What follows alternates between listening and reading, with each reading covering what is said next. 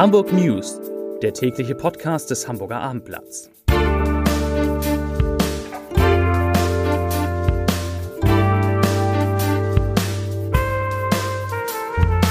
Herzlich willkommen. Mein Name ist Stefan Steinlein. Heute geht es natürlich wieder um die besorgniserregende Entwicklung der Corona-Infektion und um einen kritischen Wert, der erstmals seit April in Hamburg wieder gerissen wurde. Es geht darum, was passiert, wenn das auch in den kommenden beiden Tagen passieren wird. Um einen Appell der Hamburger Industrie, darum, wie Schleswig-Holstein mit Menschen verfährt, die im Norden Urlaub machen wollen, und es geht um ein Zementwerk, das klimaneutral Beton herstellen will. Zunächst aber, wie immer, die Top 5. Die fünf meistgelesenen Texte auf abendblatt.de. Auf Platz 5 Auto kracht gegen Laterne. Drei junge Männer verletzt. Auf Platz 4 Landkreis schließt Tönnies Schlachthof in Niedersachsen. Auf 3 Warum Hamburg besser dasteht als andere Städte. Jedenfalls noch. Auf 2 Neue U-Bahn-Haltestelle für die Linie U3 geplant. Und auf Platz 1 der meistgelesenen Artikel Neue Corona-Zahlen. Hamburg überschreitet kritischen Wert. Und damit kommen wir zu den Nachrichten des Tages. Die Hamburger Gesundheitsbehörde hat heute erschreckend hohe Zahlen zu den Neuinfektionen gemeldet. Und zwar gibt es 125 Neuinfektionen. Am Vortag waren es noch 93.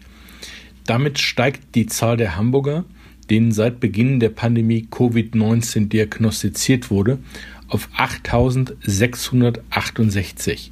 Als Gehalt gelten davon bislang 6.900 Menschen. Vor allem überschreitet die Stadt damit aber auch die kritische Marke von 35. Das ist der sogenannte Inzidenzwert und der bildet die Neuinfektionen pro 100.000 Einwohner binnen sieben Tagen ab.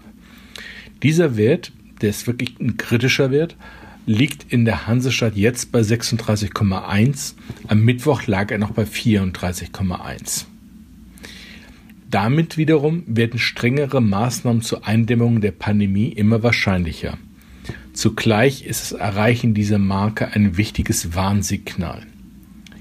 Den 35er Wert überschritten zu haben, hat Auswirkungen beispielsweise auf Großveranstaltungen wie Fußballspiele, Sie fallen dann wieder unter die allgemeinen Corona-Regeln und können keine Ausnahmegenehmigung für höhere Zuschauerzahlen beantragen. Das ist an diesem Wochenende nicht ganz so dramatisch, da eh Länderspielpause für HSV und St. Pauli ist. Sollte der Inzidenzwert drei Tage in Folge die 35er Marke übersteigen, will der Senat schärfere Maßnahmen zur Eindämmung der Pandemie ergreifen. Auf dieses Prozedere hat sich der Senat geeinigt und das teilte vorhin der Sprecher der Sozialbehörde, Martin Helfrich, dem Abendblatt mit.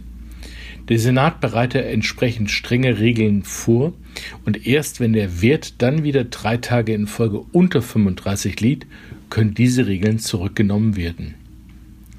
Die Zahl der stationär behandelten Erkrankten ist am Donnerstag in Hamburg um zwei Personen auf 59 gestiegen auf den Intensivstationen befinden sich mit zwölf Menschen genauso viele wie am Vortag. Zehn davon sind Hamburger Patienten. Die Zahl der Todesfälle liegt unverändert bei 241. Die neue Welle der Corona-Infektion trifft in Hamburg immer häufiger auf Pflegeheime, in denen besonders anfällige Menschen leben. Nach Auskunft der Sozialbehörde ist mittlerweile neben den bereits bekannten Ausbrüchen mindestens ein halbes Dutzend weiterer Heime von Infektionen betroffen. Es soll sich aber bisher wohl überwiegend um Mitarbeiter der Verwaltung handeln.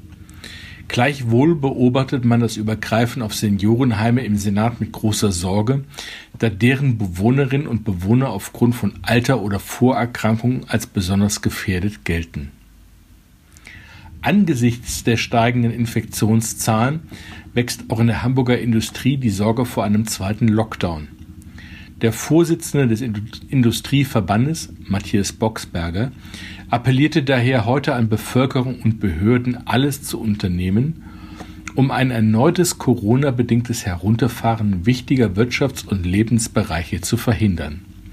Herr Boxberger sagt, ein zweiter Lockdown hätte für die, die sich langsam erholende Wirtschaft fatale Auswirkungen. Bisher sei es dank enormer Anstrengungen gelungen, Arbeitsplätze zu sichern. Entsprechend dringlich sei es jetzt, dass die Infektionsschutzmaßnahmen eingehalten werden. Zitat Masken tragen, Abstand halten und die Auflagen einhalten. Das kann und muss jede Hamburgerin und jeder Hamburger zur Bewältigung der aktuellen Situation beitragen, forderte Boxberger. Der Senat ist aufgefordert, die nötigen Maßnahmen weiterhin mit aller Konsequenz durchzusetzen und zu kontrollieren, sagte der Chef des Industrieverbandes.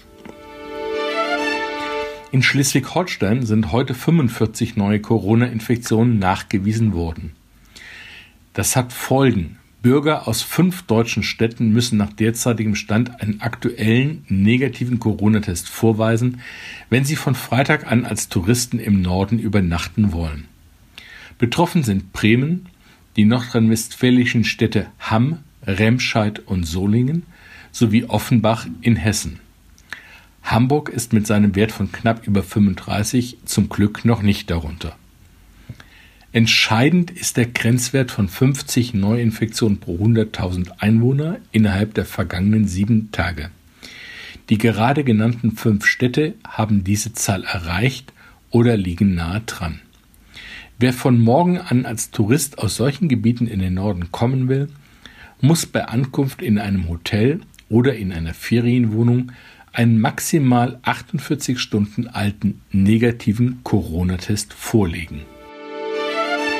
Genug jetzt von Corona. Wir wechseln noch einmal das Thema.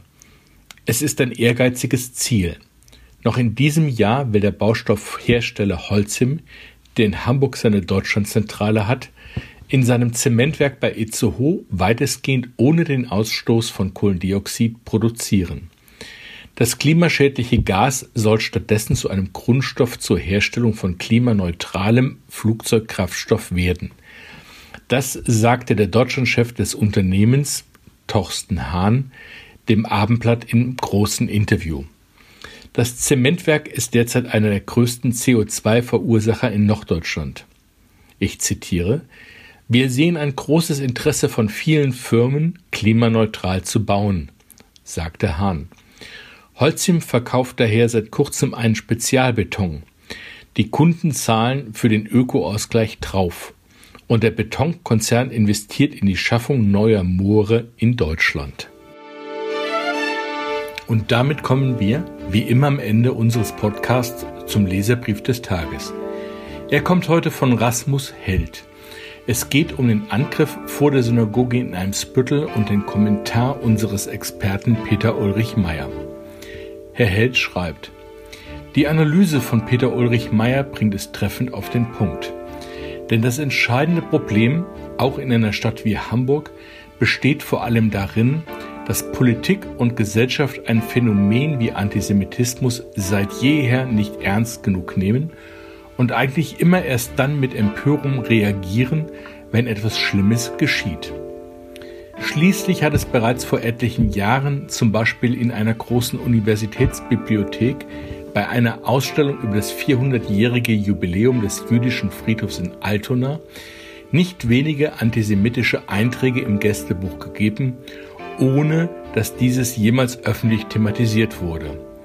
Deshalb hilft nur hier ein echter Paradigmenwechsel aus der Misere, in dem insbesondere an den Schulen und den Universitäten endlich Fächer wie digitale Medienkompetenz und Geschichte im Rahmen einer guten Allgemeinbildung deutlich aufgewertet werden, um zumindest jüngere Menschen besser vor kruden Verschwörungstheorien aus dem Internet, bei denen es sich im Übrigen nicht selten um clevere Geschäftsmodelle handelt, durch ein wirksames Gegengift zu bewahren. Das schreibt Herr Held aus Hamburg. Damit verabschiede ich mich für heute und ich wünsche Ihnen einen schönen Abend. Tschüss.